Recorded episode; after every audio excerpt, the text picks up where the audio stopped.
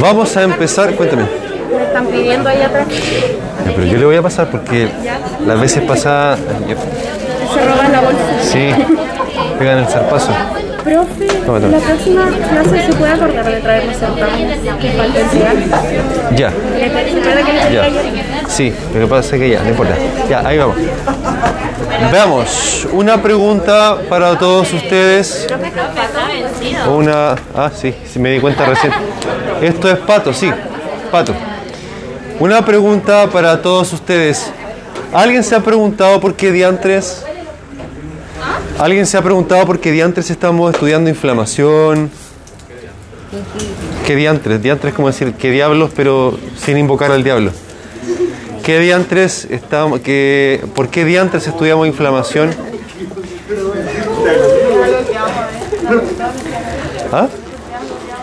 Porque es importante reconocerlo ante un paciente que vive con proceso que nos va a hacer descartar otras enfermedades, o sea, otras patologías. Claro, ¿cierto? Tiene, tiene cierta utilidad práctica, ¿no?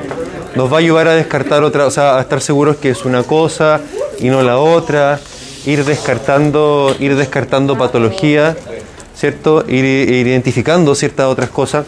Eh, bueno, en, en la sección anterior llegamos a esto y creo que igual es bueno reforzarlo. ¿Cuáles, ¿Cuáles son los niveles donde nosotros trabajamos como profesionales de la salud? Yo creo que lo vieron en, in- en intro. Promoción, prevención, nutrición, no nada que ver. Eh, no, tampoco. Parece que, parece que también le habían puesto diagnóstico, ¿cierto? Tratamiento, ¿cierto? Tratamiento y rehabilitación. Rehabilitación, muy bien. Ahora, eh, saber de saber entender la inflamación y saber identificarla sirve a este nivel, a nivel promoción. O sea, quizás no. Quizás no, ¿o sí? ¿Cuál fue la pregunta? ¿Qué- ¿Cómo? Como se pueden prevenir. Ah, pero eso sería prevención, ¿cierto? Y promoción, Sí, sí se puede. eh, ¿cómo? ¿O de qué? ¿Cómo lo Haciéndole saber a la gente que realmente implica un inflamatorio.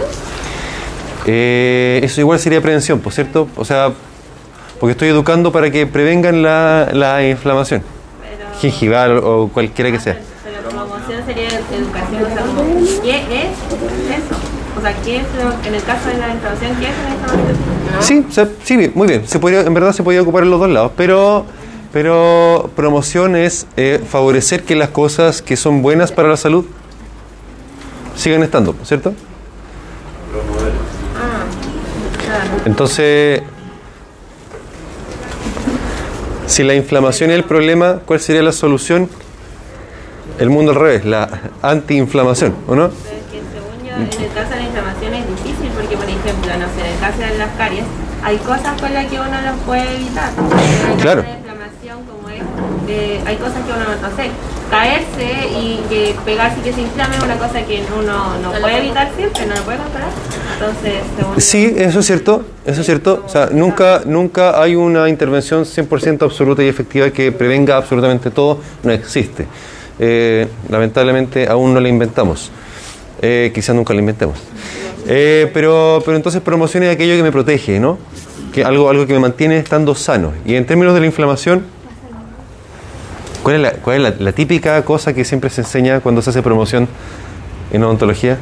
Ya, el, el cepillo de dientes, el, el lavado de dientes, ¿no? Eso es un buen hábito y que sirve para promover la salud de la encía y para prevenir la inflamación, ¿cierto? Y a, a nivel de diagnóstico, ¿sirve o no sirve? ¿Por qué? ¿Cómo? A nivel de diagnóstico, saber de inflamación, ¿sirve? Dirigir un correcto tratamiento posteriormente. Muy bien, para poder decidir correctamente el tratamiento posteriormente. ¿Y tratamiento? ¿Ah? No, estamos hablando ya a nivel de tratamiento, con la inflamación. Bien, se podría pensar en utilizar sustancias con acción fármaco. Voy a cerrar aquí. mira. Para asegurarme que llegue todo. Se podría aplicar ciertos fármacos que tengan acción antiinflamatoria, por ejemplo, y a nivel de rehabilitación.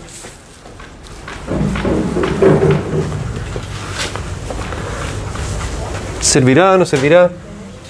¿Tiene sentido? Todo este tiempo que estoy gastando aquí en la sala de clase, ¿me sirve de algo, no? Servirá, pero ¿cómo? ¿Cómo? ¿Por qué? ¿De qué forma? ¿De qué forma? Eh, concretamente, ¿qué me, me- ¿en qué me puede ayudar? Ser un buen personal de la salud. Ya, pero dígame algo más, po. Dígame algo más, po.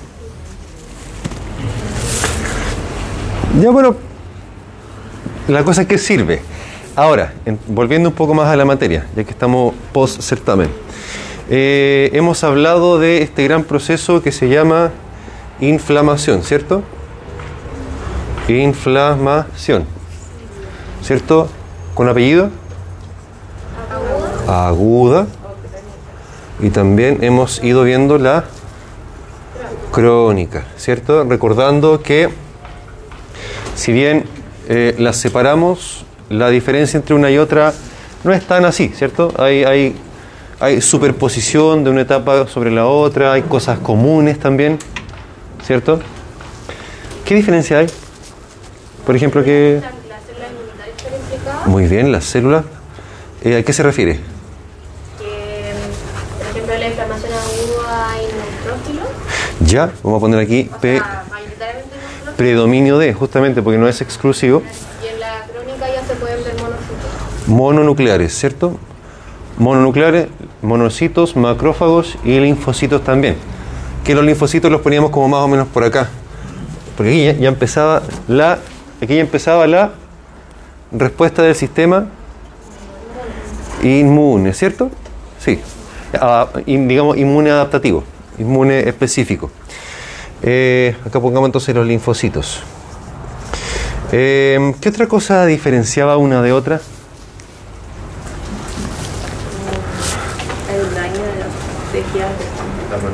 Muy bien. ¿A, a qué se refiere? El daño en los tejidos. Que una inflamación crónica como perdura más en el tiempo, Sí. como más años. ¿Ya? Como al mismo tiempo, como trata como de, de restablecer la normalidad, manda más células eh, como defensivas y después como que... No, no sé cómo terminarlo, pero creo que entiende a lo que me refiero. No, no sé, no sé si lo entiendo. El... Pero, dígalo, dígalo, dígalo. No necesariamente. Sí. La la Ya. se puede. ¿Cómo se llama todos esos procesos? Formación de neobasos, ¿no? Eh, procesos proliferativos, ¿cierto? Proliferación de nuevos vasos, tejidos, eh, células, etcétera. Proliferativo. Eh, recordemos que la reparación del tejido, que en el fondo tiene que ver con esto, eh, parte desde el comienzo. Es un proceso que inicia desde que yo apliqué la injuria, ¿cierto? Desde que apliqué la injuria, aunque sea muy aguda la inflamación, ya empieza a haber cambios, ¿cierto? Sí. Pero, evidentemente, se hace más evidente conforme va pasando el tiempo, ¿cierto? Sí. Muy bien. Ya, entonces proliferativo estaba la reparación de, eh, no olvidemos, de la parte conectiva, tejido conectivo, el colágeno, los fibroblastos, pero también estaba la proliferación de de lo que dijo usted, Rocío, la angiogénesis, los vasos sanguíneos. Muy bien, ¿cierto? Estamos como ubicándonos en el espacio teórico. Eh, eh, eh, junto con esto, a ver, a ver, a ver, a ver. ¿Qué más, qué más, qué más, qué más? ¿Cómo vamos hasta ahora? Bien, sí. ¿Seguro, seguro?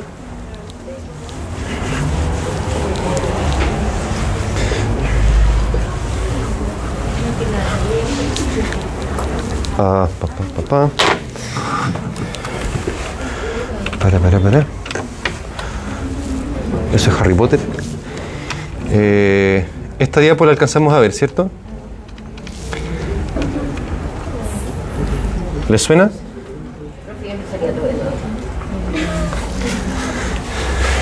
Yo volvería al jardín, si pudiera. Yo volvería al jardín si pudiera. Eh, esta la vimos, ¿cierto? Aquí es donde estaban los macrófagos. Los macrófagos destructores, destructores entre comillas, y los macrófagos reparadores. Ahora, cuando digo macrófagos reparadores, no es que reparen ellos, sino que son los que frenan a los M1, a los destructores y estimulan la reparación. ¿Cierto? Profesor, ¿por qué siempre sube las clases de la sección 1? ¿Ah? ¿Por qué siempre sube las clases de la sección 1? ¿Cómo? ¿Por qué? ¿Cómo? Siempre sube clases de sección 1. Ah, es que en el podcast solo están las de la sección 1 y la de sección 2 no. Sí, Sí están. sí están. Sí están. No siempre, o a veces sube. Sube a veces ¿Será, ¿será porque hablamos demasiado? Cuido el certamen del 1 y no del 2. Sí. No, Yo- las yo- la sección 1 Ya, pero eso fue incidental. ¿Ah? Yo he escuchado las del 2 y... ¿Y qué? O sea, nos escuchamos No, todos. yo escuché la una, yo escuché una y dijo como, si se callan es mejor, lo dije y qué. Buena. Buena.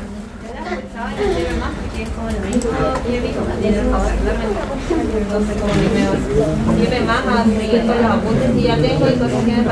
Sí, eso es cierto, uno que- como que confirma lo que ya escuchó una vez. Entonces, ya, pero bueno, en fin. Ahora, respecto de los linfocitos, ah, vamos agregando ciertas cositas, se vienen cositas. Eh, ya, se vienen cositas. No sé por qué está de moda decir eso. Eh, los linfocitos, ¿qué saben? Nada. ¿Cómo no saben nada? Le han puesto que saben. Que son chiquititos, redonditos y. Muy bien, muy bien. ¿Recuerdan algo de histología? Los linfocitos eh, son todos iguales en la inflamación. No, hay distintos tipos de linfocitos, ¿cierto? Lo, es- ya, esa la dejamos aparte por ahora, pero sí, también, también viene de la misma línea celular, muy bien. Eh, los linfocitos teníamos dos grandes tipos, ¿no? ¿Cierto? T y los T. Los T y los B. ¿Se acuerdan por qué se llamaban así? Por el- porque se sintetizan en el timo En el timo, en el bazo, muy bien. En el bazo. Para diferenciarlo del de los vasos. El vaso del bazo. Ya, los linfocitos T teníamos a su vez dos subtipos, ¿cierto? El Helper y el citotóxico. Muy bien, el T-helper y el citotóxico. ¿Cierto? Los T-helper, los ayudadores, y aquí debería ser acá abajo, T-helper. T ayudador y T citotóxico. El nombre señala correctamente la función de uno de ellos al menos. El T citotóxico es una célula citotóxica, es una célula que es capaz de destruir otras células. Ahora, aquí hay que agregarle la complejidad de que en su membrana citoplasmática, en el exterior, es posible reconocer, como aparece en la diapo, ciertas moléculas que son glicoproteínas. Que, ¿Se acuerdan que les dije que hubo un consenso por allá por los años 70 donde revisaron un montón de moléculas? ¿No se acuerdan? ¿No? Ya, filo, entonces, da lo mismo. Eh, lo que hay que recordar es que en la membrana, en la cara externa, evidentemente de la membrana citoplasmática de los linfocitos, es posible reconocer ciertas eh, glicoproteínas, marcadores de su membrana, que nos permiten diferenciar estructuralmente cuál es el citotóxico del helper. Esta molécula, una glicoproteína, es la CD4 en la, en la primera y la CD8. ¿Sí? Eh, es, resulta bien relevante acordarse de esto, incluso en la práctica clínica habitual. No sé si alguien ha tenido experiencias, eh, vivencias o lo que sea con gente que ya tenga VIH.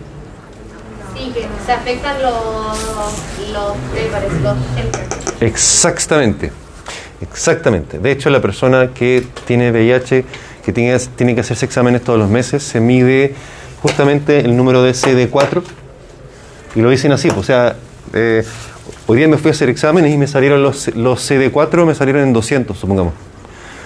Eh, lo tienen súper internalizado, obviamente, porque eso es lo que se mide. A ese nivel es donde se va afectando con el VIH. Y los linfocitos B. Ahora, eh, dijimos que este era citotóxico, ¿cierto? Este era capaz de destruir, de matar, ¿cierto? De matar células.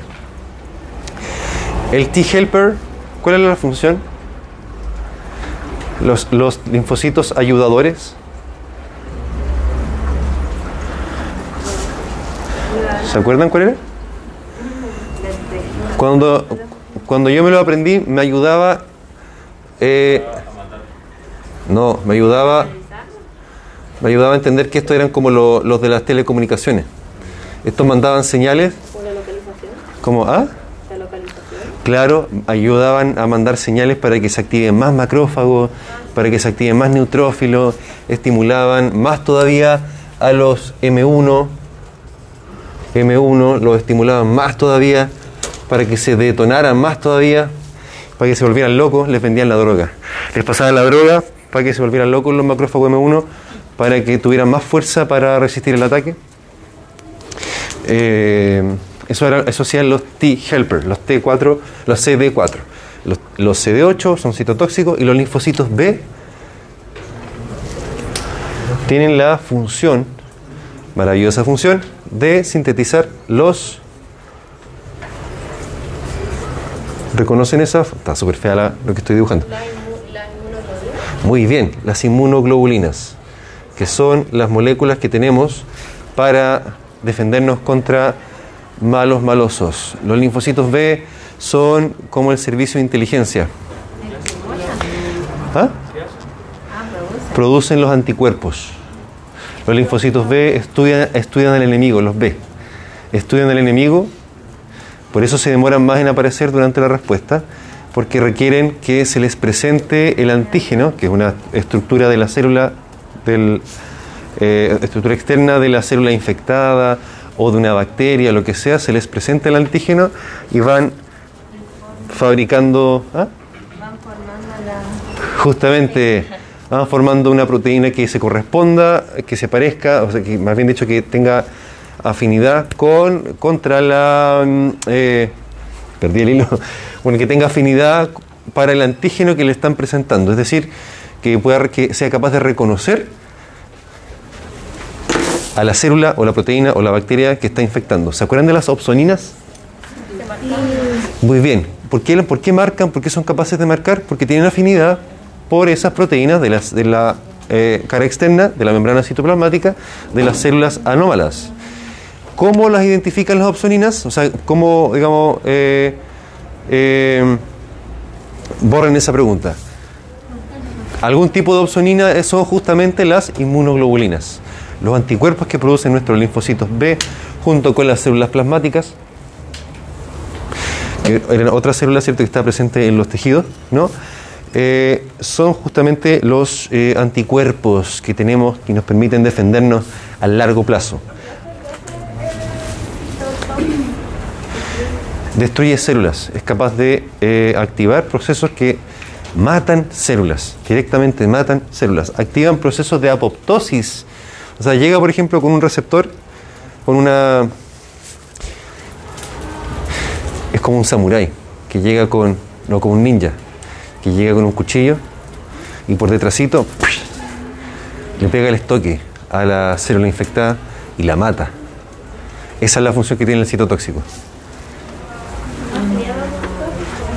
¿Ah? Claro, estimula, estimula la apoptosis, sí, porque activa vías de apoptosis de la a la célula a la cual está atacando. Exactamente. ¿Cómo vamos? ¿Dó- ¿Dónde anda el, el- el aroma? ¿Dónde anda? No, pero lo dejaron por ahí. El otro.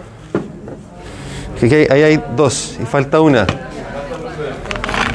Mándenla para adelante, vayan, vayan, vayan estimulándose. ¿Cuál se supone que es el efecto de eso? Mire, yo lo huelo porque a mí me gusta, lo encuentro rico el olor, me estimula, me hace, me hace sentir que estoy en un jardín, en un bosque, no sé. No sé si le pasa, ¿no? Me encanta. Me encanta. Es como, es como vivir en el campo y uno va y se mete a los árboles. No, o sea, cualquier cosa puede generar dependencia psicológica.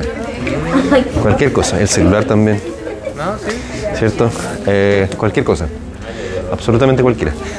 Eh, es como vivir en el campo y uno va y se mete a los manzanos y empieza a oler el perfume de las manzanas. No hay nada, no nada mejor que eso.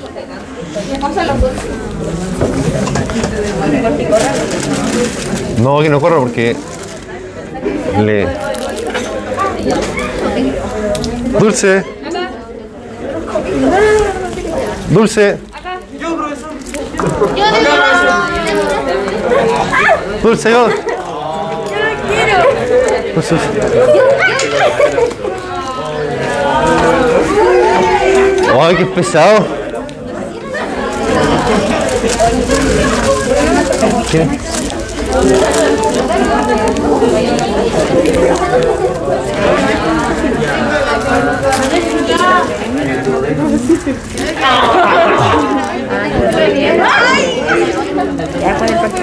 Ay, perdón, perdón. Pero de- defienda a su compañera, po. No, no, después. Oh, se me soltó. Ya. Ya, pero eh, Javier está ahí.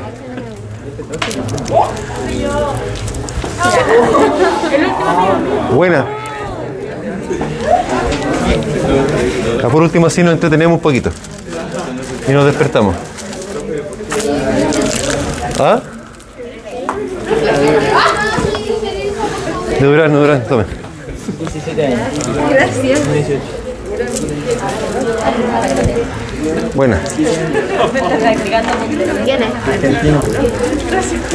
Ay, a ver. ¿Caché ese? Ay, perdón. perdón. Dale, dale, go. ¿Ah? ¿Ah? No, no, estoy, estoy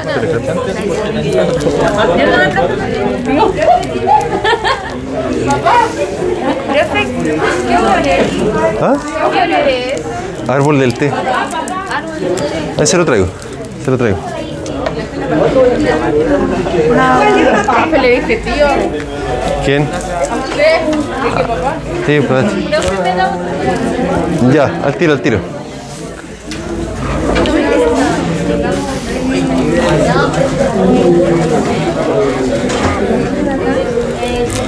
Oh, pura manzana. No, son asquerosos. Ay, ¿quieres? Uy,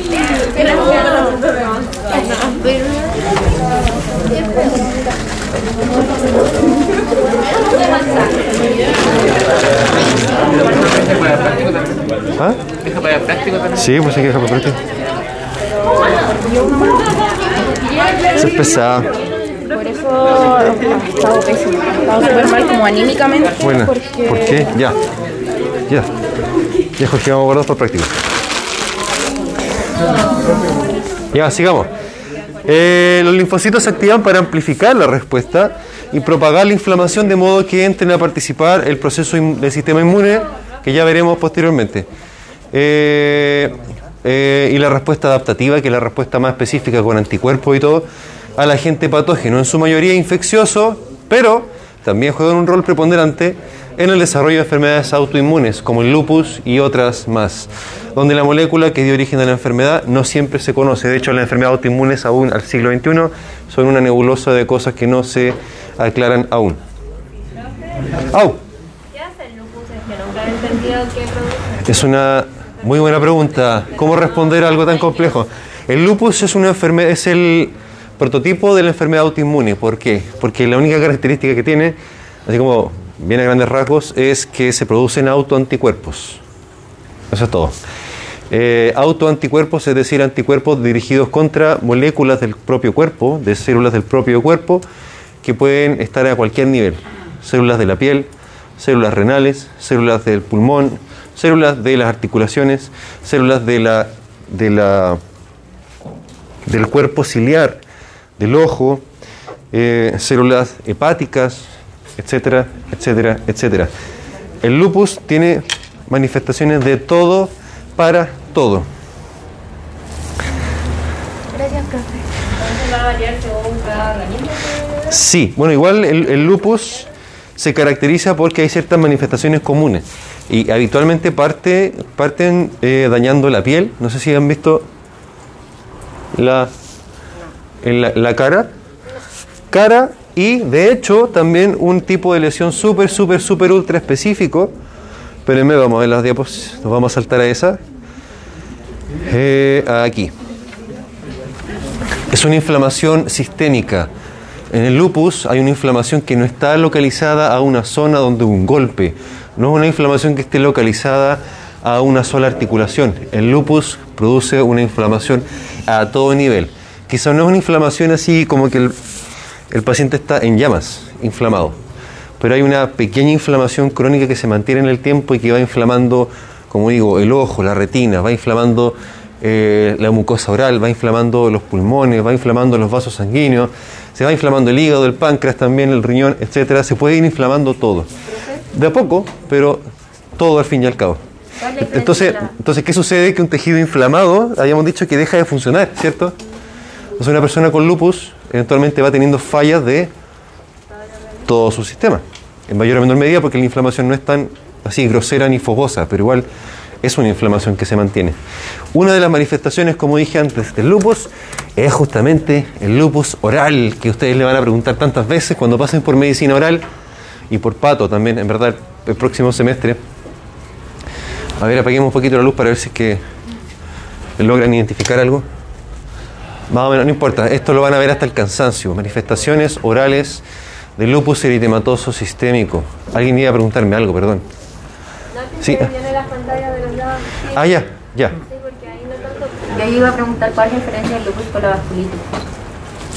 La vasculitis es una inflamación de los vasos sanguíneos, la inmensa mayoría de las veces producida por, un, por una autoinmunidad, es decir, an- autoanticuerpos dirigidos contra el endotelio, proteínas del endotelio. Entonces se caracteriza un poco más específicamente que el lupus porque se produce isquemia.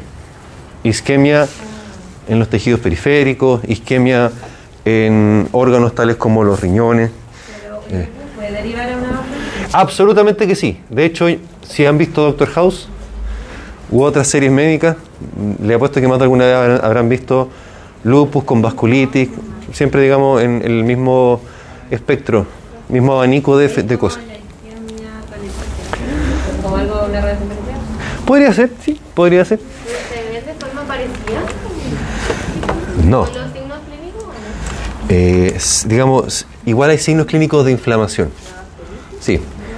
Las vasculitis son muchas y depende del tipo de vaso sanguíneo que esté afectado. Eh, depende. Depende de la vasculitis. Porque hay vasculitis de vaso, de vaso de grueso calibre, de vaso mediano y de vaso pequeño. Y las de, de grueso calibre suelen ser más fáciles de tratar porque afectan solamente, por ejemplo, la arteria temporal. La arteritis de la temporal. Mi tío tiene vasculitis, pero solamente se le activa cuando, cuando está como estresado. Ya, perfecto. Pero no Eh, es tan grave. Claro. O sea, Ahora- hubo un momento que estuvo internado, pero ahora ya no. Ya está. Ah, ya, perfecto. Bueno, porque la enfermedad autoinmune igual pasan por periodos de activación, de inactivación. Son, son, son un mundo aparte. Eh, arteritis de la temporal. Como habíamos dicho antes, las itis son inflamaciones. Arteritis, inflamación de la arteria temporal. Por supuesto que esto produce dolor, mucho dolor. eh, además de, como hay un- está inflamada la pared de la arteria, se produce isquemia en el cuero cabelludo. Entonces duele, duele bastante.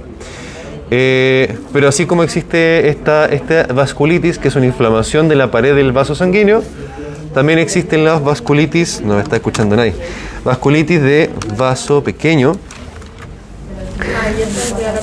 que justamente ya empieza a quedar un poco más la embarrada porque ya, como se imaginarán, no es tan localizada la inflamación, sino que eh, se difunde mucho más el fenómeno en vasos más pequeños. Y esto mismo que aquí uno ve en la piel puede estar sucediendo en otro. Miren. eh, reumatología clínica, vasculitis primarias. Hace años que no estudio esto. Lo tuve que aprender en cuarto año de medicina, luego en séptimo de nuevo. Eh, podríamos verlo, ¿no? Entonces imagínense que cada, cada una de esas lesiones es hay un, hay un proceso inflamatorio con liberación de mediadores inflamatorios. Dígame. Es una muy buena pregunta. ¿Cuáles son las petequias? No, no son. Eh, no. Son más pequeños. Sí, las petequias Son tan morados, ¿no? son, sí, rojo purpúreas. Yo tenía una en mi mano, pero eso bueno. Las petequias, por ejemplo, mire, a usted se agarró a combo, se agarró a mocha en el carrete y se forcejearon y le quedaron los dedos marcados. Sí, a veces al cargar cosas muy eh, pesadas igual pasa. Sí, porque también depende de la, de la piel de cada uno. Si uno tiene la piel más frágil, se puede petequear más fácilmente. La cosa es que volviendo sobre lo que nos compete, va. Sí.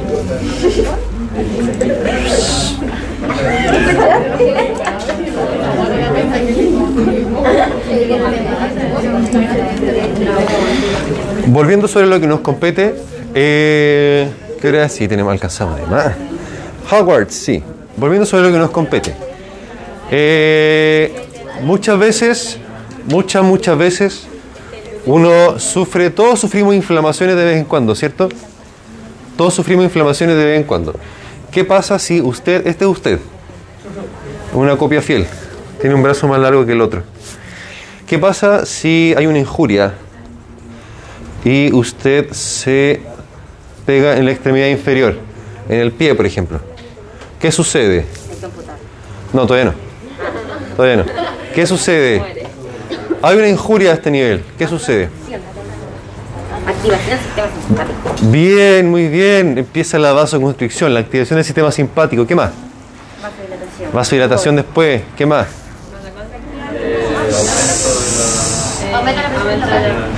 ¿Qué más? ¿Qué más? Enrojecimiento, rubor, se llama eso.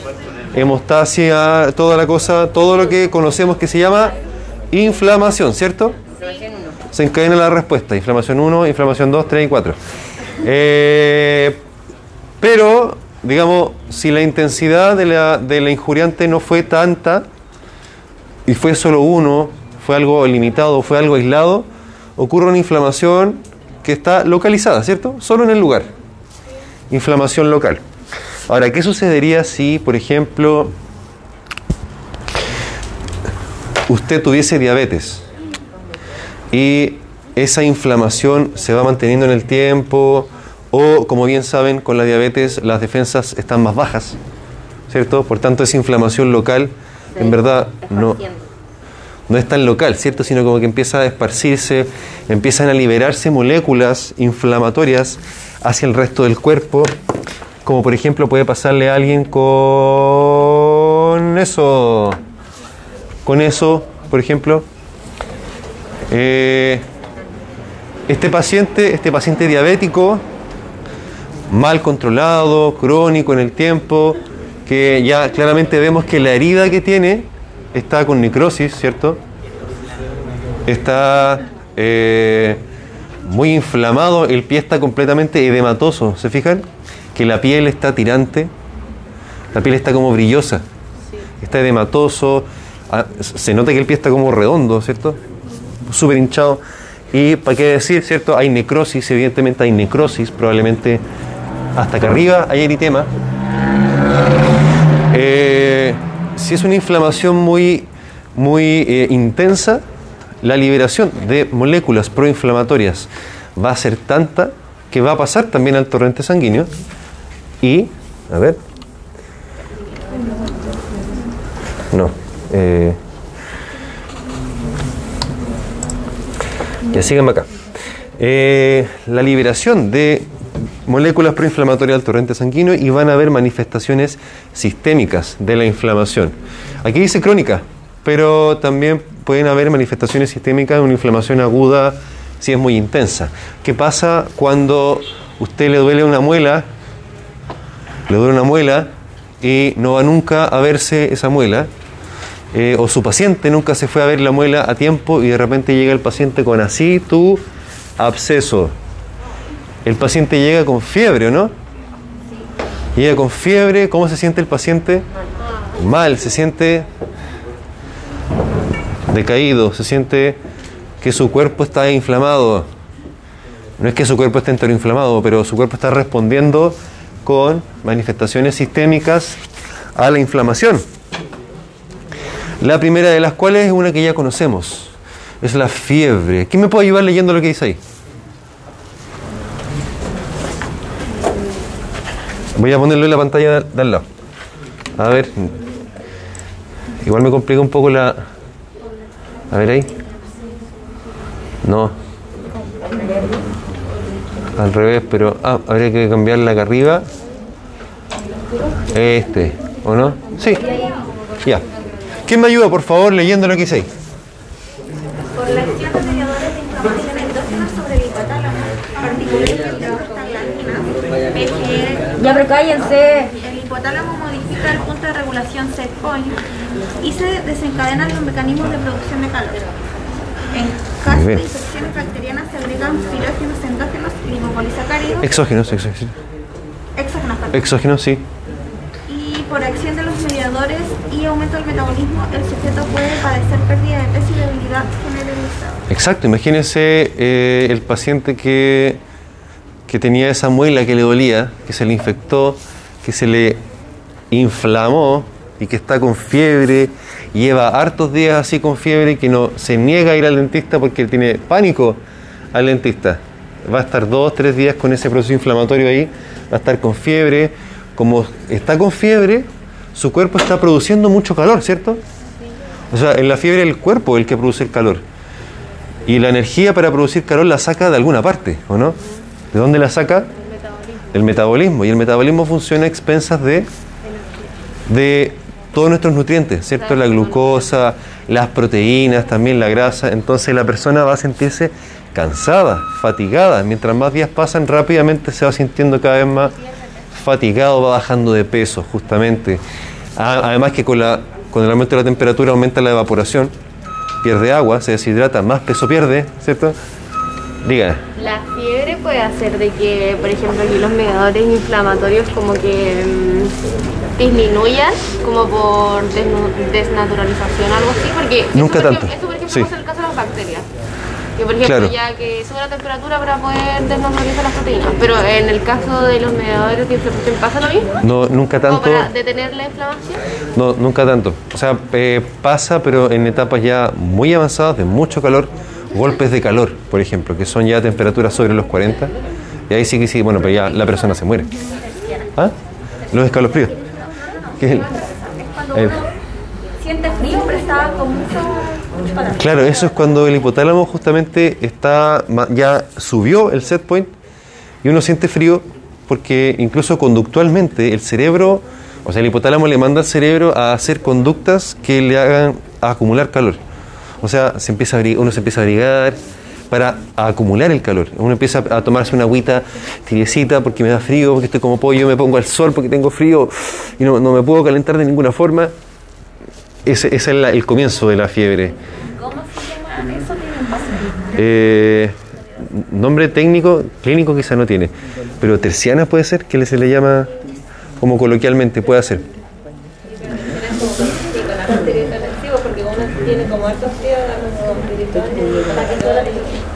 Justamente eso es lo que está pasando. Ahora, clínicamente no, no- no tiene nombre, pero, pero logramos identificarlo, que es el fenómeno que sucede. Eh, entonces, hay sustancias que suben la, la temperatura, son los pirógenos, ¿cierto? Entre los cuales está la prostaglandina 2, que es la principal a nivel endógeno, y el lipopolisacárido que ya conocemos de micro, ¿cierto? Liberado por las bacterias, particularmente las gram negativas, lo cual debería dar a entender que la infección por bacterias gram negativas da una fiebre mucho más alta, ¿cierto? ¿La por la presencia de lipopolisacáridos, además de las prostaglandinas que ya el cuerpo estaba produciendo como respuesta inflamatoria, ¿pues ¿cierto? ¿Ah? Eh, no. E- Es sintetizada por una enzima que era la ciclooxigenasa. Es así, ahí se veía involucrada. ¿Se acuerdan de eso? Hoy sí, porque no se me equivoqué en el certamen. Nunca más se me va a olvidar. ¿Se acuerdan que, bueno, muy bien. Y prostaciclinas también. Eh, esto parece que lo vieron en bioquímica. Me, me anduvieron soplando. Es que aún no, aún no pasamos ciclooxigenasa bien. Ya. Eh, imaginémonos una membrana citoplasmática, la cual está formada por pequeñas, pequeñas, pequeñas, pequeñas piezas que se llaman... ¿Cómo se llaman? Muy bien, fosfolípidos. Ya sea porque hubo una injuria, una injuria, por ejemplo, un traumatismo, que dañó la membrana citoplasmática, o bien por acción de una enzima que es la, ¿cómo se abreviaba? Se me olvidó, que es la fosfolipasa, ¿cierto? ¿Qué sucede? Que se liberan, El ácido araquidónico. eso, se liberan ácidos grasos que estaban originalmente... ¡Au! Eso para recordar la prostaglandina, ¿de dónde sale? Se liberan ácidos grasos, entre ellos el famoso, querido, muy bien, ácido araquidónico. No es el único, hay un listado gigante de ácido graso de membrana. Ácido araquidónico también conocido como AA, no es alcohólicos anónimos, es ácido araquidónico, ¿cierto? Sí. El ácido araquidónico entonces era, era eh, acá, en una reacción catalizada por una enzima que es la famosísima COX ciclooxigenasa, de la cual existen varias isoformas, la 1, la 2, que son las que más nos interesan, pero también hay una 3, que la dejamos de lado siempre, pobre, pobre 3. Gracias a esta reacción, el ácido araquidónico es transformado en, exactamente, prostaglandina, tromboxano y prostaciclina, PC L parece que era, no me acuerdo. Prostaciclina, que son moléculas. ¿Ah? Muy bien. Eh, bueno, aquí entre nos, así como entre amigos, entre confianza, hay otra enzima que es la lipooxigenasa. ¿La conocían o no? ¿No? Esta transforma el ácido araquidónico en ¿Ah? leucotrienos. ¿Le suena? Ya, lo vamos a... ácido graso es malo, ¿no? No, no, está pensando en lipo, en- está pensando en LDL. Lipo, no, que ver. Leucotrienos. Eh, eso es como para complementar lo que ya saben. Bien, ¿les parece bien? ¿Bonito? Sí, muy bonito. Bien, eh, de- y de ahí sale la prostaglandina. Cuando hay una inflamación, se libera gran cantidad de prostaglandinas. Veamos a ver, ¿por qué se producía anemia durante una inflamación?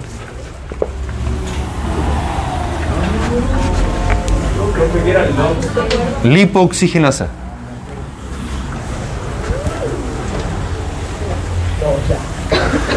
¿Por qué se produce anemia? En la inflamación.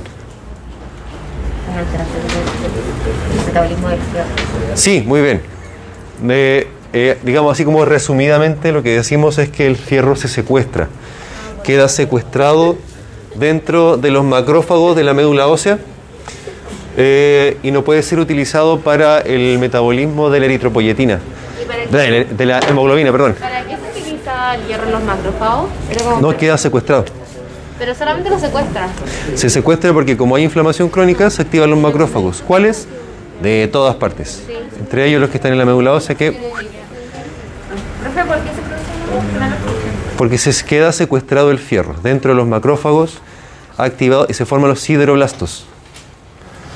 ¿Qué está pasando ahí? Sideroblastos. ¿Le está haciendo, le está haciendo bullying? Su compañero, ¿no? Profesor, no No es que el. Pedro pensó que yo le estaba hablando a él. No más bullying. O sea, Pedro Pablo, perdón, no se llama Pedro. ¿Ah? No más bullying. No más bullying. ¿Y esto dónde sale? De, es, un, De Cartoon es un anuncio de Ripley de hace como tres años. Pero todavía, pero todavía pega, ¿o no? Yo no veía Cartoon Network. Pero todavía pega, ¿no? Anemia. Ah, anemia, se puede producir anemia. No porque falte fierro, no porque falte hierro, sino porque está... Exactamente, no porque falte hierro, no porque la persona esté comiendo poco, perdiendo hierro por la deposición o lo que sea, sino porque queda secuestrado ese hierro en los macrófagos. Eh, lo que se llama una anemia secundaria patología crónica. Nos falta hierro en realidad, solamente que está secuestrado. ¿Ah? Con ninguno. Que como están activados los macrófagos en todas partes por la liberación de le, interleuquina 1 y 10, lo, ah, citoquinas, citoquinas proinflamatorias, los macrófagos se activan eh, también en la médula ósea. Entonces queda... el macrófago tiene como cierta afinidad por el hierro. Por eso Eh, eh, no, o sea, está ahí nomás. Está ahí. ahí. No, es una, digamos, algo que sucede. Algo que sucede y explica por qué un ser humano con inflamación crónica tiene anemia, por mucho que se alimente bien y todo. Pero con la moda no. No alcanza, no alcanza a pasar, pero igual podría pasar. El, el mecanismo igual está. El mecanismo igual está. Leucocitosis, ¿qué significa? Consulta leucocitosis, ¿qué significa?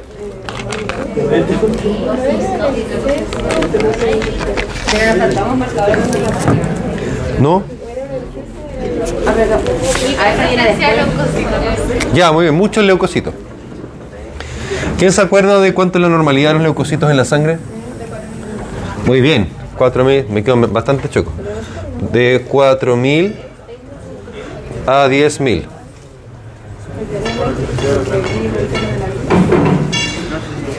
Eso es lo normal de leucocitos, ¿cierto? La normalidad de los leucocitos. Cuando hay menos de 4.000, ¿cómo se llama? Leuco. Muy bien, leucopenia. Muy bien. Cuando hay más de 10.000, leucocitosis. Eh, ¿Alguien conoce la leucemia? ¿Qué es la leucemia? Es un cáncer de la sangre, ¿cierto? Es un cáncer de las células de la sangre, eh, que puede, bueno, puede afectar cualquier línea celular, pero eh, notablemente se afectan la- las células blancas. La, leucemia, por eso se llama leucemia, porque afecta a las células blancas, pero igual puede haber afectación, digamos, en otras enfermedades de las otras series. Eh, suelen aparecer en plasma más de 100.000 leucocitos. Esto, si usted llegase a recibir un paciente alguna vez con 100.000 leucocitos en la sangre, esto se llama leucemia hasta que me demuestren lo contrario. Eh, si usted llega a recibir un paciente con más de 100.000 leucocitos en la sangre, eso se llama leucemia hasta que le demuestren lo contrario. Eh, no hace el diagnóstico, no hace el diagnóstico. Con eso usted tendrá que mandarlo a confirmar. Puede que esté malo el examen incluso. Pero claramente no es normal tener 100.000 o más leucocitos en la sangre. Ahora bien, ¿por qué lo menciono? Porque hay una reacción, hay una, una etapa intermedia que está aquí, entre los 50.000 y los 100.000. ¿Ah? ¿Qué pasó? Ah, eh, entre los 50.000 y los 100.000 hay una etapa intermedia que se llama reacción, reacción parecida a la leucemia, reacción leucemoide. Leucemoide.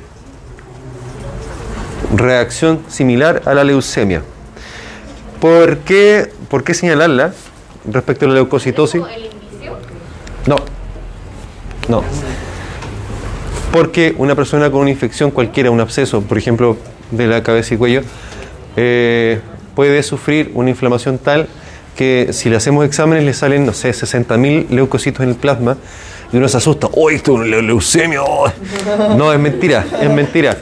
Es una reacción leucemoide, es intermedia y lo más probable es que disminuya a la semana siguiente, le repetimos los exámenes al paciente y va, disminuye, desaparece.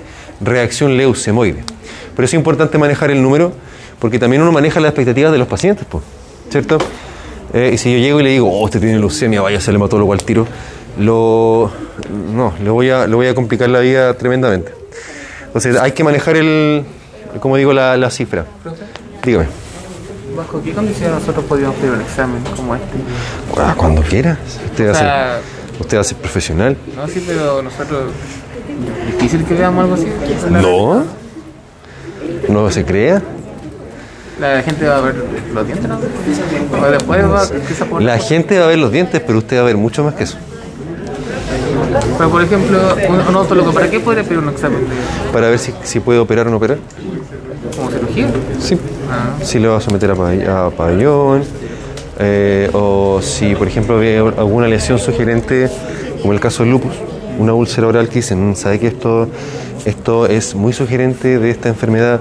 Y le voy a pasar los exámenes para que los veamos. Después de esto vamos a tener que ir a un reumatólogo, si es que me confirma el examen. Ah. Así que, No como le digo, por, por hacerlo, ¿no? no, claro que no, no. Por eso le decía, usted va a ser profesional, entonces la gente va a verse los dientes, pero usted va a ver mucho más que los dientes. No lo olvide. No lo olvide. Uno piensa eso, en lo que menos piensa en el odontólogo. ¿Cómo? Que cuando uno piensa en cosas así, lo que menos piensa en un dentista. El común de la gente, pero usted no es el común de la gente. Usted está a media. Eh, va a pasar, va a pasar, va a pasar. Bueno, no se olviden que recién lo conversábamos con Jorge. Jorge preguntó, Jorge preguntó si es que eh, cuando yo, odontólogo, voy a pedir exámenes como estos. Bueno, casi siempre, pues, casi siempre. Una, si es que queremos meter a pabellón a un paciente, ¿cierto? Usted va a operar pacientes, van a ser cirujanos dentistas. Dos, si es que observan una lesión, como van a aprender en medicina oral, si es que observan alguna lesión sugerente de alguna otra enfermedad sistémica. La boca, la cavidad oral, tiene una cantidad tremenda de lesiones que son sugerentes de otras enfermedades. Por ejemplo, les voy a mostrar una que, por ejemplo, el virus del VIH. Eh, La candidiasis igual, ¿o no? espéreme, déjeme. Sí, también, también. Pero déjeme hacer memoria. Melano. Plaquia. Eh, mucosa oral.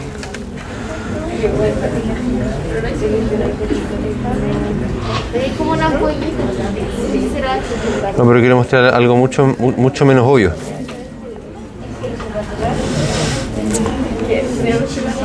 Oye, la, la- esta misma. Esta está más evidente. O esta quizá.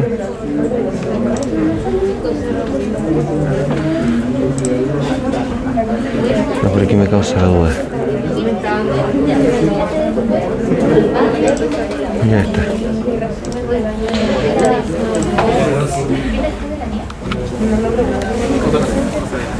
Nada. Para preparar, ¿Es normal tener lunares en las encías? ¿Por qué no? ¿Cómo que no? ¿Cómo que no? ¿Cómo que no? ¿Hay melanocitos en la encía? Eh, ¿Y cómo podría llegar los, los pigmentos a esa zona? Por otra cosa. Por otra causa. ¿Usted no, no conoce alguna enfermedad donde la- las personas se ponen, se pigmentan? La hepatitis. No, en la hepatitis se ponen amarillas, ictericia. Ah, ya, sí, verdad. Ah, ya sé. ¿Cuál? ¿Cuál? En la... ¿Cuándo hay que hacer diálisis? Eh, sí, más adelante. ¿Conocen la enfermedad de Addison? ¿No? Ah, sí, le nombraron una punta, pero... Ah, además que sí. Eh, ya ven.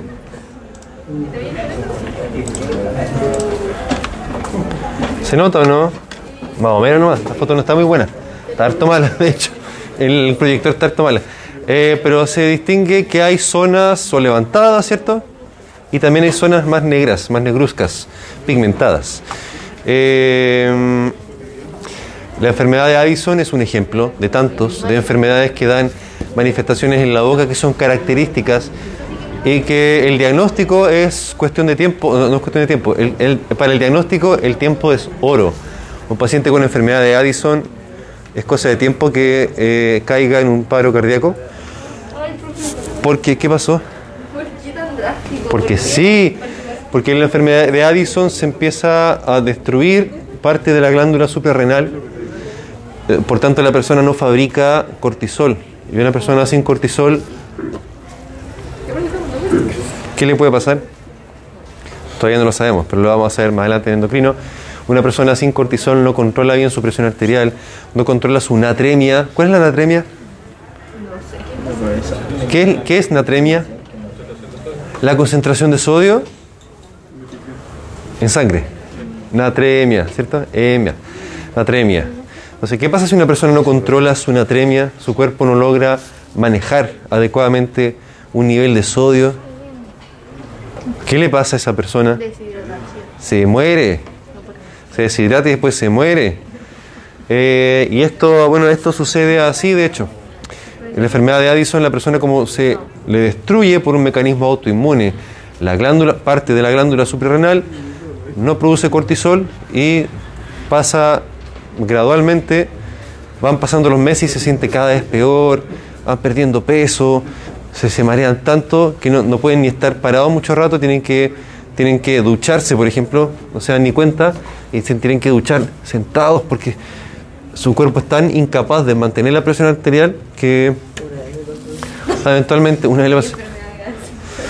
Eh, entonces eventualmente puede llegar a ser fatal puede llegar fácilmente a ser fatal y la primera consulta que va a hacer esa persona a veces puede ser porque tenía mal aliento y fue al dentista y el dentista avispado como espero que sean todos ustedes le miró la boca y dijo wait algo anda mal aquí y de verdad que le pueden salvar la vida a esa persona. Créanme, porque experiencias como esa hay de sobra en el catálogo. Eh, ¿Dónde estoy? A ver.